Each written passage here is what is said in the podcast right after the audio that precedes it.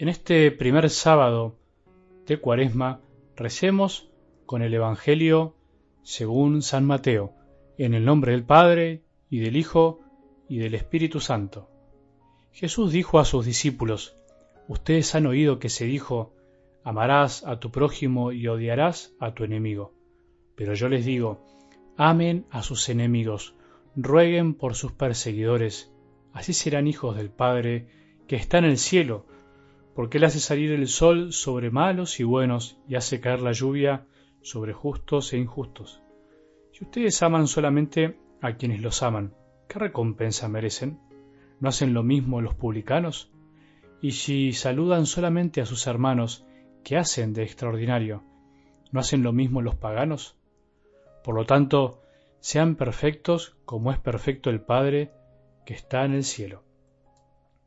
Palabra del Señor.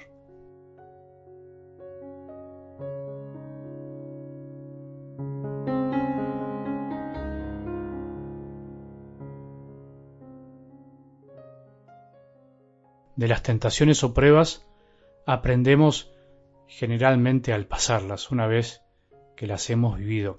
Por más que nos expliquen lo que significa ser tentados o probados, la verdad es que el fruto podemos verlo con el tiempo y si sabemos reflexionar y mirar para atrás.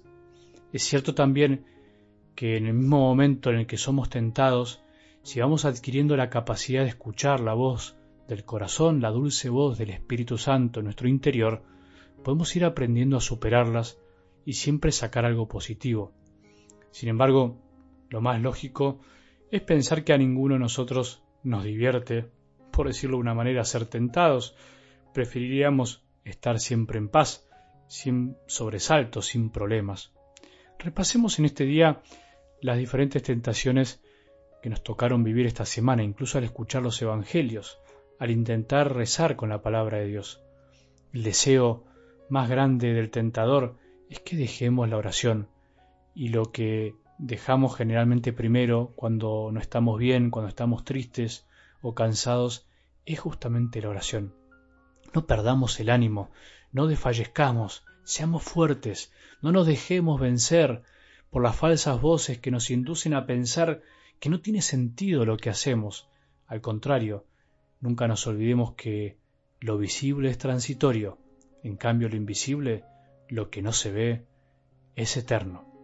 Bueno, terminamos esta primera semana de cuaresma llenos de recomendaciones, de cosas aparentemente para hacer, de palabras por cumplir. Una semana en la que los evangelios nos sacudieron de lado a lado y de yapa, terminamos escuchando una de las páginas más difíciles del Nuevo Testamento, no solo porque es difícil de comprender, sino porque también es difícil de vivir, por supuesto. Pero te propongo y me propongo que antes de pensar, calcular y recalcular lo que tenemos que hacer, lo que deberíamos hacer o lo que hemos dejado de hacer, demos gracias a Jesús por estos días de gracia. Demos gracias a nuestro Maestro porque día a día, más allá de nuestras debilidades, estamos haciendo lo posible para escucharlo. A veces mejor, otras veces no tanto. Algunas ni siquiera escuchamos, pero lo importante es volver a empezar, volver a levantarse siempre y desear como alguna vez lo hemos deseado o de una manera nueva. Dar gracias es fundamental para no caer en un cristianismo vacío de contenido, para no caer en el fariseísmo del cumplimiento, de la conciencia anestesiada por la tranquilidad de ser más o menos o relativamente buenos. Evidentemente, después de escuchar algo del Evangelio de hoy, no alcanza con ser relativamente buenos. Acordémonos la frase de ayer. Les aseguro que si la justicia de ustedes no es superior a la de los escribas y fariseos, no entrarán en el reino de los cielos. Les aseguro que si ustedes creen o piensan que con ser buenos, con no matar a nadie, con no robar, como dicen tantas personas, alcanza para ser hijo, están equivocados. Jesús vino a hacernos hijos, no esclavos, como decíamos ayer. Si queremos llegar a la vida eterna, si queremos llegar a lo que nosotros llamamos cielo, al encuentro con Dios cara a cara, es verdad que alcanzará con que cumplamos los mandamientos, es verdad que con no matar y robar casi que tenemos el pase asegurado.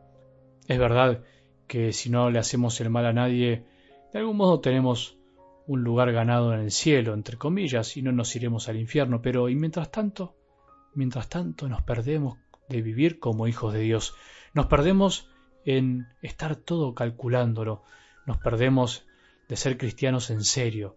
No entrar en el reino de los cielos equivale a perderse desde hoy la posibilidad de dar más. Nos perdemos la alegría de amar no solo a los que nos aman y nos tratan bien, sino incluso a los que no son muy amables, a los que son un poco desagradables, a los que nos critican, a los que nos molestan, a los que son insoportables, a los que nos hacen el mal sin razón, en definitiva, a los que naturalmente, digámoslo así, no nos sale amar. Esta es la propuesta de este día, no es la obligación, es la propuesta de algo mejor y mayor, es el empuje de algo que no lo podríamos hacer si no fuera porque Jesús lo hizo por nosotros y porque nos da esa fuerza. Naturalmente, así no se puede, sobrenaturalmente sí. Esa es la perfección de la que habla Jesús. Ser perfecto no significa no equivocarse, ser un perfectito que le sale todo bien, sino que ser perfecto evangélicamente es buscar y querer amar como ama el Padre, con el amor que proviene de Él, con amor que viene de lo alto. Si se puede ser perfecto al modo del Evangelio, es mentira que no se puede.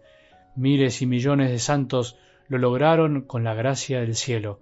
Mientras no querramos esto, mientras pensemos que la perfección del Evangelio es para algunos, estaremos todavía viviendo casi como paganos, no como creyentes.